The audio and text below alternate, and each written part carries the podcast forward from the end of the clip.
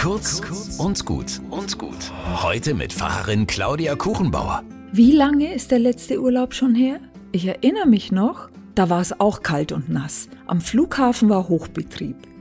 Schließlich sitzen wir im Flugzeug. Da quengelt hinter mir ein kleiner Junge. Sein Vater will ihn ablenken. Warte nur, sagt er. Gleich sehen wir die Sonne. Und tatsächlich, die Maschine startet, durchbricht die dichte Wolkendecke und die Sonnenstrahlen lassen jedes Schmuddelwetter vergessen. Aus dem tristen Grau in die goldene Sonne. Dieses Bild hole ich mir immer her, wenn die Tage grau und kalt werden. Dann will ich mich erinnern, dass die Sonne und Wärme nicht weg sind, sondern nur verborgen. Also hebe ich innerlich ab und stelle mir vor, wie die Sonnenstrahlen mein Gesicht wärmen und ich mich pudelwohl fühle. Ich bin nicht allein. Aus dieser Erfahrung haben Menschen immer Kraft für Krisen geschöpft.